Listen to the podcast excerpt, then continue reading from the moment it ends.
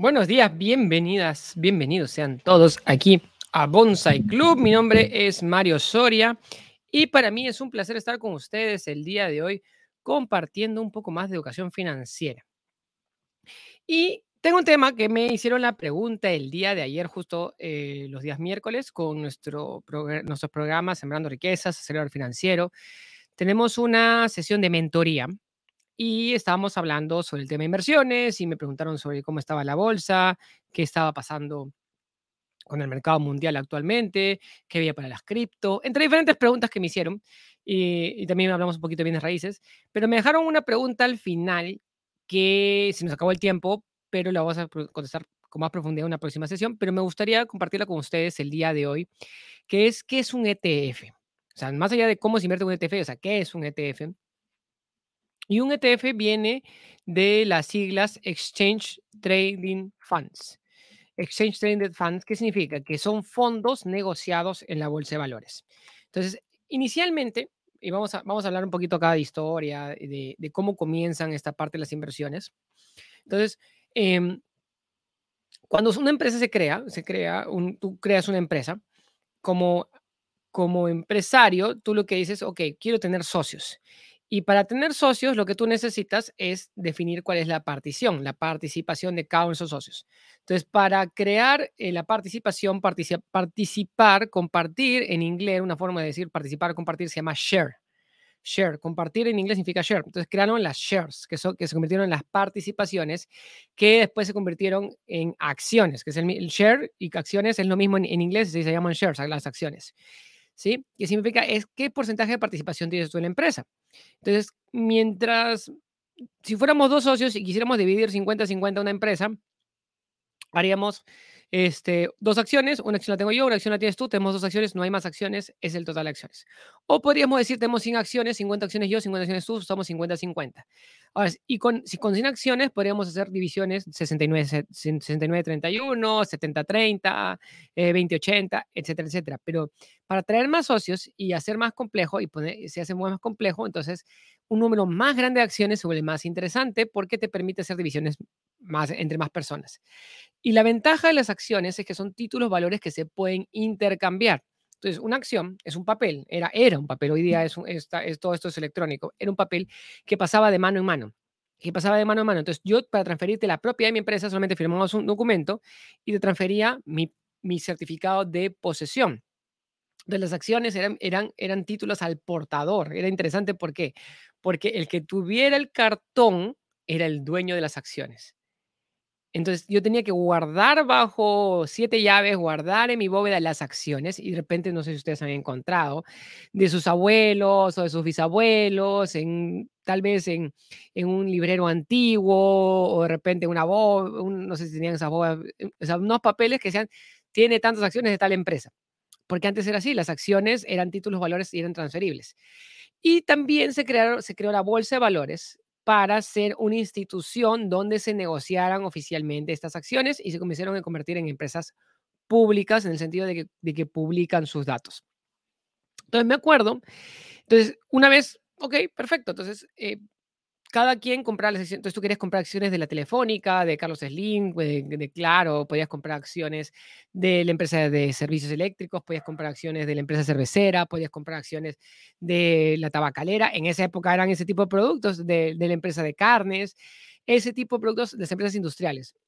Y de pronto, ¿qué sucede? Bueno, hoy en día aparecen empresas tecnológicas, aparecen computadoras, aparecen un montón de cosas diferentes. Y la bolsa se comienza comienza a crecer y comienza a convertirse en algo más complejo. De ahí, ¿qué sucede? Se crean unas, se crean los fondos. Entonces, una de las técnicas de inversión, y probablemente ustedes la han escuchado, eh, la frase que dice, no pongas todos los huevos en la misma canasta. No pongas todos los huevos en la misma canasta. Probablemente ustedes han escuchado esta frase, no pongas todos los huevos en la misma canasta. ¿Y qué quiere decir? Que eh, tú tienes que tener una estrategia de diversificación dentro de tu técnica de inversión. Básicamente es lo que quiere decir. Entonces, tú no solamente inviertes en una sola empresa, inviertes en una variedad de empresas. Pero cuando tú quieres invertir en una variedad de empresas, eso no es barato. ¿sí? Sobre todo estamos hablando de una época, hace años, donde la negociación de acciones costaba comprar y vender. Era muy costoso comprar y vender. Tenías que tener una posición, tenías que tener una gran cantidad de dinero para convertirte en accionista. Comprar y vender no era algo común, no era fácil y no era accesible a todo el mundo como lo es hoy en día. Entonces, para tener un portafolio diversificado, diversificado, era bastante costoso y es así que se crean algo que se llaman los fondos mutuos. ¿Y qué son los fondos mutuos o fondos mutualistas? Juntan el dinero de muchas personas, juntan el dinero de muchas personas e invierten en un portafolio. Ahora, los administradores del fondo van a cobrar una comisión por administrar. Y al tener eh, una gran cantidad de accionistas una gran cantidad de inversionistas, los costos se diluyen. ¿Por qué? Porque ganan economía de escala, porque pueden invertirlo entre todos. Se hacía de esa manera. Era, era muy fácil eh, para ellos, era más fácil para ellos invertir que hacerlo tú de manera independiente. Entonces, eh, tú entrabas a este fondo. Ahora, cuando tú entrabas a un fondo mutuo, tomaba tiempo entrar y tomaba tiempo salir. Es decir, tú entrabas, comprabas el fondo mutuo el día de hoy, no significa que el día de hoy que tú ponías el dinero ya estaban invirtiendo tu dinero. Tomaba un tiempo y después te mandaban lo que se llama un valor cuota, que decía, tú tienes tanta cantidad de participación en el fondo y puedes seguir este valor dentro de las publicaciones que salen diarias o semanales para ver cómo ha avanzado tu fondo, ha subido o ha bajado a lo largo del tiempo. Pero no podías verlo en tiempo real. Un fondo mutuo no puedes ver cómo se mueve el valor del fondo en tiempo real. Por lo menos tú, ellos, ellos sí ven cómo está el fondo, pero tú como cliente no puedes saber cómo está el fondo. Y eh, entonces, invertir en acciones individuales es más complejo. Tienes el riesgo de la empresa, tienes el riesgo del mercado, pero cuando tienes un fondo mutuo, el riesgo de la empresa disminuye por la diversificación, solamente quedas principalmente con el riesgo del mercado. Ahora, ellos no se comprometen, los fondos mutuos no se comprometen con una rentabilidad mínima contigo porque como es renta variable, como son acciones, pueden subir, pueden bajar. Si el mercado cae, disculpa, perdiste, lo siento, mala suerte para ti. Eso es así. Entonces, después de unos años, que bueno, varios años, varias décadas que tuvieron los fondos mutuos, se creó un instrumento financiero que se llamaron los ETFs. ¿Y qué significan los ETFs? Tenían las características del fondo mutuo. Era una empresa que elegía un portafolio de activos. ¿Qué quiere decir un portafolio de activos? Es una colección de activos. Decía, vamos a comprar un poquito de Apple, un poquito de IBM, un poquito de Microsoft, un poquito de Facebook, un poquito de Tesla, un poquito de Nvidia, un poquito de Intel, un poquito de Walmart, un poquito de McDonald's, un poquito de Coca-Cola, un poquito de Pepsi, un poquito de Starbucks. Y comenzaba a generar una colección de acciones, ¿sí?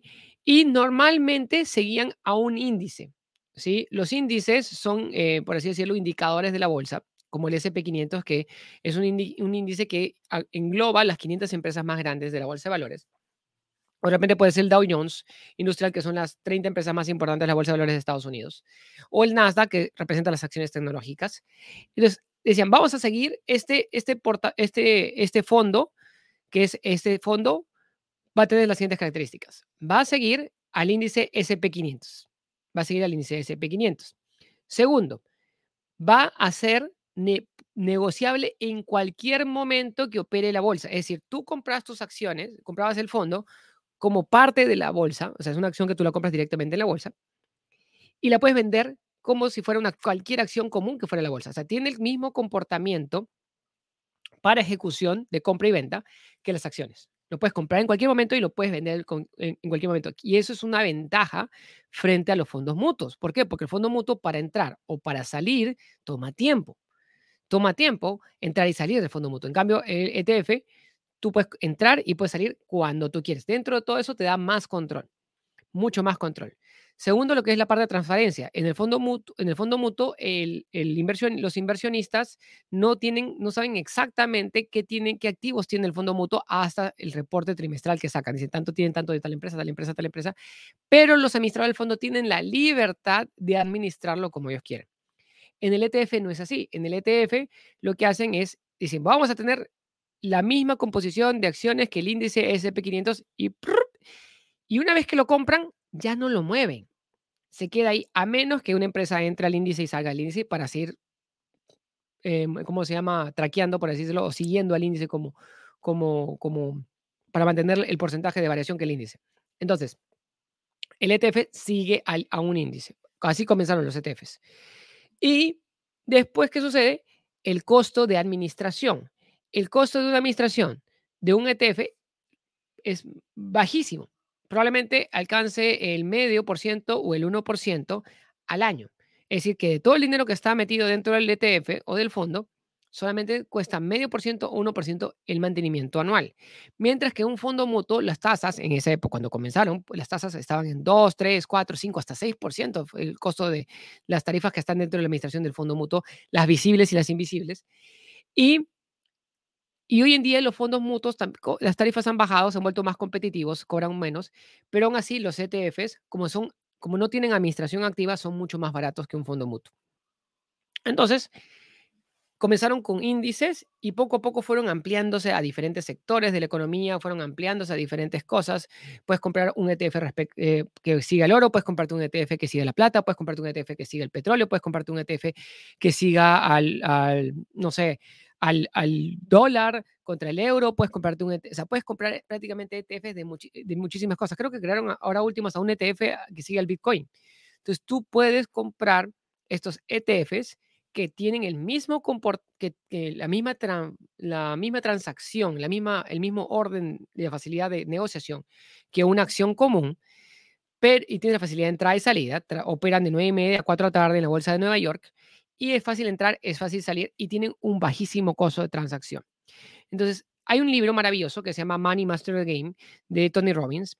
Y Tony Robbins eh, entrevista a uno de los administradores más grandes de fondos en el mundo, que es Ray Dalio. Es un gran, gran, gran administrador de fondos. Y Ray Dalio, em, su fondo está cerrado, creo, eh, ya no está trayendo nuevos inversionistas hace, hace tiempo. Es un fondo de, para personas de alto capital y da muy buena rentabilidad, ha tenido muy buen éxito a lo largo de muchos años. Y Tony va y, y, es, y es amigo de Rey y le dice, Rey, yo necesito que tú me ayudes a crear una estrategia de inversión que sea fácil de seguir para cualquier persona que esté de a pie y que tenga, que ellos no pueden invertir contigo, ellos no pueden dar su dinero para que tú lo inviertas, pero qué cosas puede ser una persona que, que está comenzando y que quiere comenzar a invertir. Entonces, Rey, dentro de esto le recomienda, tú puedes eh, invertir en ETFs o fondos indexados, que es parecido a lo que estaba hablando hace un ratito, y esto, si tú lo haces, pones, por ejemplo, 100 dólares diligentemente comprando, mismo, comprando un fondo indexado, comprando un fondo mutuo que tiene bajo costo de mantenimiento, este, que siga a un, a un índice principal, que sea diversificado, y si tú has ponido 100 dólares y 100 dólares y 100 dólares de manera disciplinada, diligente, probablemente en dos décadas o en tres décadas te vuelves millonario. Básicamente eso. Y puedes tener un súper, súper fondo de pensiones con eso. Esa es una estrategia muy buena para una persona que es disciplinada y que, y que no quiere meterse a educarse financieramente muchísimo. O sea, si tú no tienes, este, por así decirlo, una, un súper entrenamiento, una súper educación, no sabes evaluar perfectamente cómo están los estados financieros de las acciones, esa es una gran forma, una gran estrategia. ¿Por qué? Porque con disciplina y diligencia le vences al, puedes, puedes tener un, un super rendimiento muy parecido o superior incluso a lo que puede ser el mercado. Entonces, voy a aprovechar acá, quiero mostrarles cómo, o sea, ustedes entran a Google, pueden ustedes entrar a Google y a Google, a Google, perdón, y dígame si quieren, este, si tienen un, ETF en específico que les gustaría ver, ¿sí? Entonces, tú puedes buscar ETFs, ¿sí? Entonces, acá te, bueno, te viene la explicación, qué es un ETF, etcétera, etcétera. Pero entonces queremos ver eh, ETF, eh, e vamos a buscar una lista de ETFs. ¿No? Entonces, puedes ver una lista de todos los ETFs. Hay ETFs de, eh, no sé si se está viendo en pantalla, sí. Eh, las empresas principales SMI, hay BlackRock, Invesco, Charles Schwab, Euronext, este, está también Vanguard. Vanguard tiene muy buenos ETFs de bajo costo. Entonces, hay una lista completa de todos los ETFs. Ah, incluso puedes a través de ETFs invertir en, en países, ¿no? Por ejemplo, el ETF de Perú se llama el EPU, ¿sí? E, eh, Perú tiene un ETF que se llama, se llama EPU y ahora crearon hace poquito otro ETF, ¿no? Entonces, que te permite, tú puedes comprar diferentes acciones de un país en, ¿cómo se llama? Utilizando ETFs. Entonces, por ejemplo, voy a entrar acá a Market Watch. Y lo que quiero, voy, a enseñarles eh, los ETFs más clásicos, los más estándares. Uno de ellos, y más, uno de los más seguidos, es el SPY. ¿Y qué es el SPY? El SPY es el ETF de, de Spider que sigue la, eh, el SP500. ¿Qué quiere decir? Que da el seguimiento a las 500 acciones más importantes de la bolsa de valores. Y el comportamiento que tiene el SPY ¿sí? Es muy parecido, es, o es idéntico, por así decirlo, a el indicador SP500 de la Bolsa de Valores de Nueva York. Más menos el, ese, medio por ciento, 1% que les comentaba este, del costo de transacción. ¿Sí? Entonces, si tú inviertes, ahorita está 400 dólares. Ah, ah, y una cosa más interesante también. Antes, tú tenías que tener, para hacer esto, tenías que tener una cuenta de bolsa, una cuenta de broker para comisiones. Para comprar el SPY, a mí me costaba, cuando comencé, me costaba 10 dólares entrar a comprarlo y 10 dólares si es que lo quería vender. Entonces, eran los costos de transacción. Hoy en día ya no hay esos costos, de no son, ya no esos costos de transacción tan altos. Hoy día es mucho, mucho más barato. Entonces, tú puedes comprar este SPY y antes tenías que comprarlo completo, es decir, para comprar una acción del SPY tenías que tener los 439 dólares. Hoy en día, de la manera que está diseñada la bolsa de valores, lo han hecho mucho más fácil y puedes comprarte una fracción de esto. Es decir, podrías comprarte un décimo, una décima parte, 43, 43, este punto 10 del SPY. O sea, 43 dólares, puedes invertir 44 dólares en tener esto. Entonces tú podrías poner 44 dólares, 44 dólares, 44 dólares, 44 dólares mes tras mes. En 10 meses ya tendrías una acción de estos y, y eso, y eso te ayuda a qué cosa? A que tú puedes tener tu disciplina para generar tu propio fondo de inversión. Este es, una, este es, este es el, ese es el SP500, ¿sí? Y quiero mostrarles acá. Acá hay otra página que me encanta también, súper linda, se llama Finbis. Estas páginas que les estoy mostrando son, son, ambas son gratuitas. Este te permite ver visualizaciones financieras, ¿sí? Y acá tú puedes ver, este es el SP500 que involucra, involucra, acá vemos en este mapa, las 500 acciones más importantes de la bolsa de valores. Voy a hacer un poquito que se vea un poquito más grande el mapa. Ahí estamos, acá estoy yo en chiquito y está el mapa en grande. Entonces, ¿qué vemos acá? Vemos las 500 acciones más importantes. Si pueden ver acá en grandote, acá está Apple, por acá está Microsoft, por acá está Google, Meta es Facebook, Nvidia, que está de moda ahorita, Amazon, Está por acá está Johnson y Johnson, que se volvió famoso con las vacunas.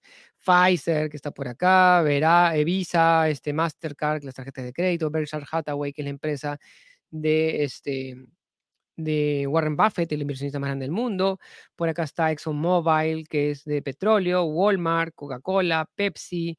Por acá estaba Starbucks, acá está Starbucks. Entonces, cuando tú inviertes en el SP500, inviertes en todo esto que ves acá. O sea, compras todo el paquete de empresas en la proporción, es decir, prácticamente de los cuadraditos que vemos. Entonces, esto, si tú compras este SPY, ¿qué estás comprando? Estás comprando, y acá, y acá podemos ver cómo está compuesto. Está compuesto de Apple, de Microsoft, de Amazon, de Nvidia, de Google, de Berkshire Hathaway, de Google, de, Facebook, de ExxonMobil, de, UI, de UNT Health, y, todo, y puedes ver acá, en esta lista que vemos acá, puedes ver absolutamente todas las empresas, aquí acá puedes ver todas las posiciones y en qué porcentaje y en qué participación. Todo esto es completamente transparente. Y salen todas las empresas en las que invierte el ETF y tú puedes entrar al fact sheet del ETF y ver toda la información. Todo esto es transparente, todo esto está publicado. Por ese lado, súper chévere. Entonces, ahora, tú quieres invertir eh, en el sector, quieres invertir no en las 500, sino quieres invertir en las 50. Y acá miren, se en cuenta, SP500, este es el índice. ¿El índice cuánto está? 4.390.50. Y este es el ETF. No sé si se ve acá. ¿Sí? ¿Se ve? A ver, sí se ve. No, sino que mi cabeza lo tapa. A ver, vamos a ponerlo un poquito para el costado. Mm, Se ve más chiquito. Ahí está. Entonces, el índice que se ve acá arriba, subrayo, 4.389.74, este es el índice de la bolsa. Ese es el, el cómo de, cuál es el valor real de tener las acciones, de todas, las- todas esas acciones juntas. Ahora, el ETF te permite por una décima parte del precio, ¿sí? Darle el seguimiento a qué? Al índice. Y se mueven, si se dan cuenta, casi, casi, acá está 0.40, acá está 0.40, se mueven igualito. Como se mueve el índice, se mueve el ETF. Le da el seguimiento.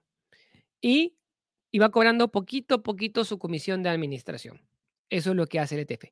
Comprar, vender es fácil. ¿Quién lo puede hacer? Tú lo puedes hacer. Creas una cuenta de bolsa, abres tu cuenta de bolsa, comienzas a poner tu dinerito y ya estás adentro. Y estás comprando en una sola compra 500, el- eh, 500 empresas de las más grandes del mundo. Eso es, eso es, esta es estrategia muy, muy básica para personas que recién podrían estar comenzando y no tienen la menor idea. Y dicen, este, esto se mueve súper lentito, no va a haber emociones grandes, este, a menos que se caiga, se caiga todo el mercado, ¿no? ¿sí? Entonces, y con eso puedes crear tu propio fondo, tu propio, ¿cómo se llama? Tu fondo de jubilación también con esto. Es, entonces, poner tu dinero secuencialmente en un ETF también es una, es una estrategia válida para, para, para una persona que está comenzando en, en este proceso. Bien, ahora tú quieres invertir en el Dow Jones. El Dow Jones son las 30 empresas más importantes. Las 30, entonces tú buscas acá el ETF del Dow Jones, por ejemplo, se llama DIA. DIA, DIA es el Dow Jones, ¿sí? 342. Está, y se mueve, igualito, ¿no? A ver si sale por acá arriba lo- lo- los valores. El Dow Jones está a 342. Entonces, así como sube la, el, el Dow Jones, también sube el ETF. ¿Sí? Entonces, de 334, 34 mil, y acá tú estás comprándolo por 342 dólares. ¿Sí? Entonces, compras, compras en un paquetito, compras todo. Y para el Nasdaq, el, el Nasdaq, eh, el ETF que sigue el Nasdaq se llama el QQQQQ, triple Q, QQQQQ. Entonces, tú puedes darle seguimiento al Nasdaq, por ejemplo, con este ETF que es el QQQQQ. ¿Sí? Y de ahí, ¿qué sucede? Que, pero también, así como hay ETFs que van a favor, también hay ETFs que van en contra. ¿Sí? Entonces, por ejemplo, tú dirías, ah, pero yo puedo invertir en contra del mercado. Claro, puedes vender si el mercado baja. Sí, hay ETFs que hacen eso, sí. Por ejemplo, hay un ETF que se llama el SQQQQQ. Es que es el SQQQQ, así como la QQQ sube, cuando el, S, cuando el QQQ sube, el SQQQ baja. Eso es lo que estoy diciendo. Entonces, el, QQQ ha subido 25%, 0.25, y acá ha, subido, ha caído 0.53. Entonces, mientras uno sube, el otro baja. Este es el movimiento inverso al, ¿cómo se llama? Al movimiento del Nasdaq. Y todos los ETFs, sobre todo los índices principales, tienen, tienen su inverso. Entonces tú puedes ganar hacia arriba o puedes ganar si la acción baja también. Ahora, por ejemplo, si tú quieres invertir en oro, ay, pero Mario, ¿dónde compro oro? No sé cómo comprar oro. Entonces tú puedes comprar el ETF que se llama, por ejemplo, GLD. ¿sí? Ahora, yo no estoy diciendo que vayan comprando, a comprar, comprar estas cosas, lo único que estoy diciendo es, les estoy mostrando qué cosas hay. ¿sí? Entonces, el oro, si tú quieres comprar el oro, vamos a mirar acá, la onza de oro, ¿dónde está la onza de oro? Está acá. La onza de oro está hoy día 1.900 dólares, creo que se ve más grande acá. 1.967 dólares, se ve acá. Ahora, tú puedes comprar un, casi, casi una décima de onza comprando el, el ETF GLD, ¿sí? Que son 181 dólares que está el día de hoy, ¿sí? Entonces, no, puedes comprarlo en cualquier momento, puedes venderlo en cualquier momento, no tienes costo de almacenamiento, no tiene, eh, prácticamente no hay costos de transacción de entrada y salida para una persona que está iniciando, está muy bien. Mi maestro Robert Kiyosaki estaría súper enojado estuviera diciendo que, que, esta es una opción, porque él no le gusta invertir en, en ETFs, él le gusta tener la cosa real, pero una persona que está comenzando, que recién es, es, es principiante, esto puede ser una opción. Y como les decía hace un rato, tú no tienes que tener el dinero completo. Ahora puedes comprarte una fracción de esto. O sea, puedes comprar 18 dólares de esto si quisieras. O sea, pues, este, antes tenías que comprarlo completito. Cuando yo comencé, tenías que comprarlo completo. Ahora puedes comprar una décima, una quinta parte. Es, es una, cosa, una cosa genial. ¿Sí?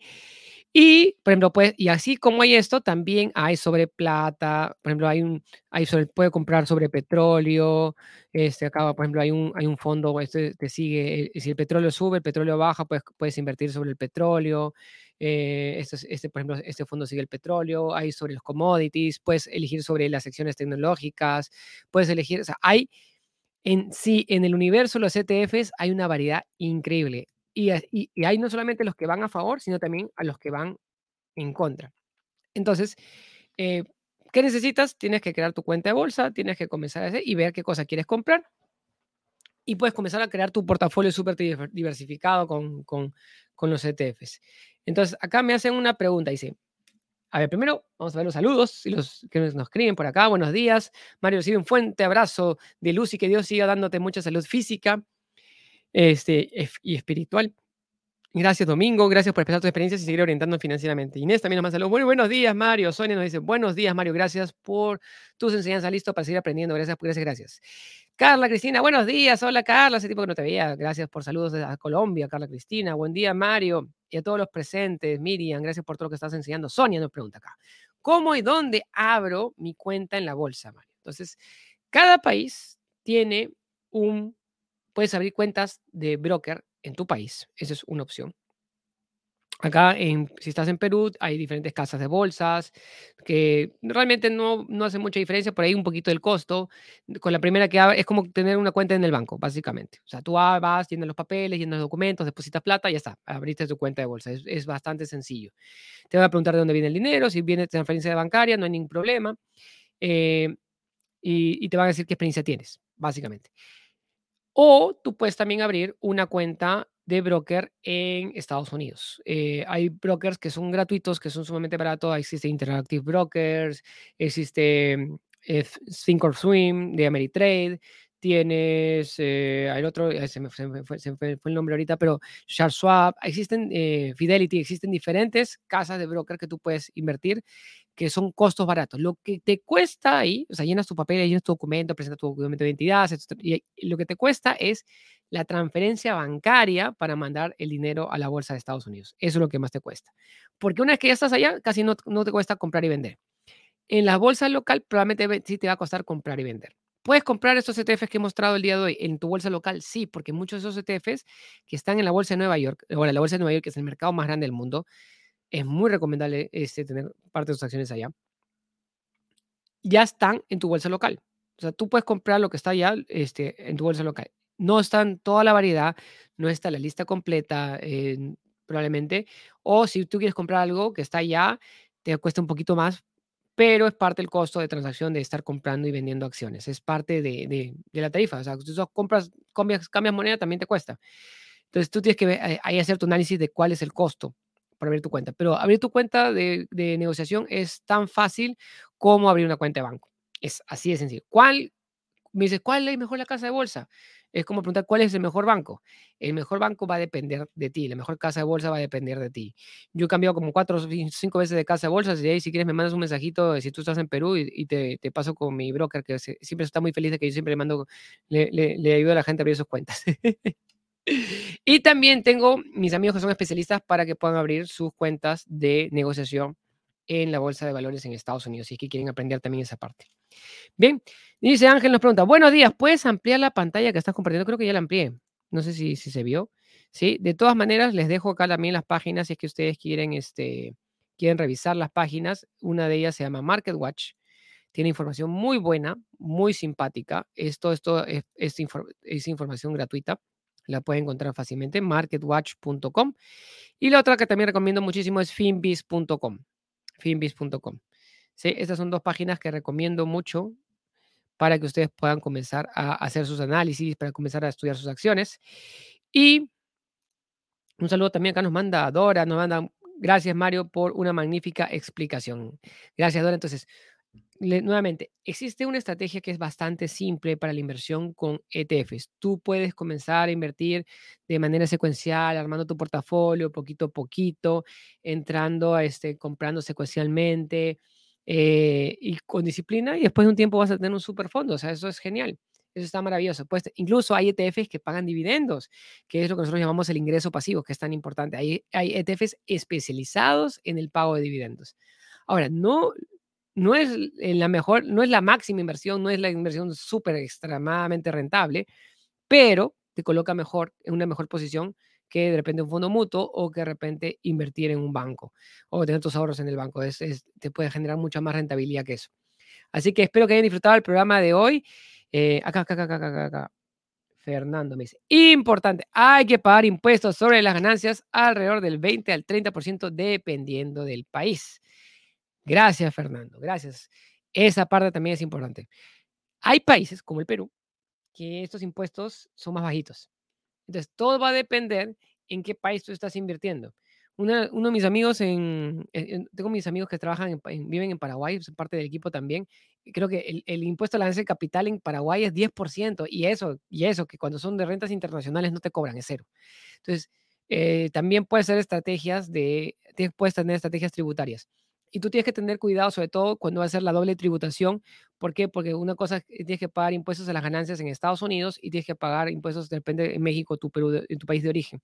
Entonces tú tienes que eh, averiguar bien esta parte. De repente, por eso, por el tema de impuestos, a veces te conviene solamente tener la cuenta de bolsa en tu país y lo importante es ver cómo tú vas a ir acumulando tus fondos.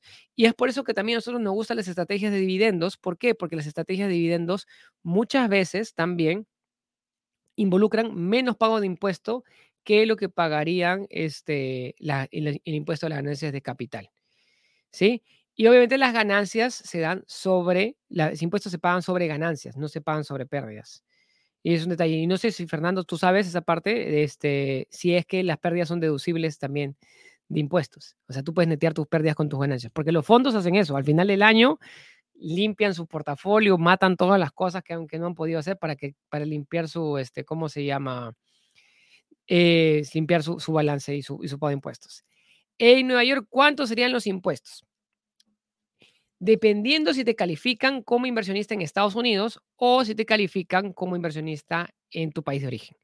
Si tú estás, si tú estás pagando impuestos en tu país de origen, depende de cuántas son las tasas de país de origen. Pero si los impuestos, por ejemplo, en Estados Unidos, hay dos tipos de impuestos. Si tú tienes la posición, si lo que tú estás comprando te lo estás quedando por, por menos de un año, a ti te califican como trader. Un trader significa que esto es un oficio de negociación y el pago de impuestos sería más o menos el 30%. Pero si tú estás invirtiendo a más de un año, tus posiciones tienen más de un año, ellos te ven como un inversionista de largo plazo, entonces tú calificas como inversionista y tu tasa de impuestos sería el 15%. Cambia en función de cuánto tiempo tú mantengas las acciones y cómo estás haciendo. Y también cambia si tú lo estás invirtiendo en Estados Unidos, existe para los que están en Estados Unidos, tú puedes invertirlo en un, lo que se llama un Roth IRA, que es un fondo de jubilación que tiene los pagos de impuestos diferidos hasta el infinito, que, es una, que tiene una, gran ventaja tributaria para las personas que viven en Estados Unidos. Bien, espero que hayan disfrutado este programa sobre los ETFs. Si les ha gustado, por favor, pónganle un corazoncito, compártanlo con sus amigos. Esta información, ya saben, nosotros somos Bonsai Club, nos especializamos en la parte de educación financiera. Visiten nuestra página bonsai.club, acá le pongo la página para que puedan ver, bonsai.club, visítenos y ya saben, pueden este, acompañarnos y visitarnos. Estamos en Facebook, en YouTube, escuchar los programas también en repetición en Spotify y ahora también estamos en TikTok, así que véanos también en diferentes plataformas, pónganle un corazoncito y compartan con sus amigos. Muchas bendiciones y nos vemos el día de mañana. Cuídense mucho. Chao, chao.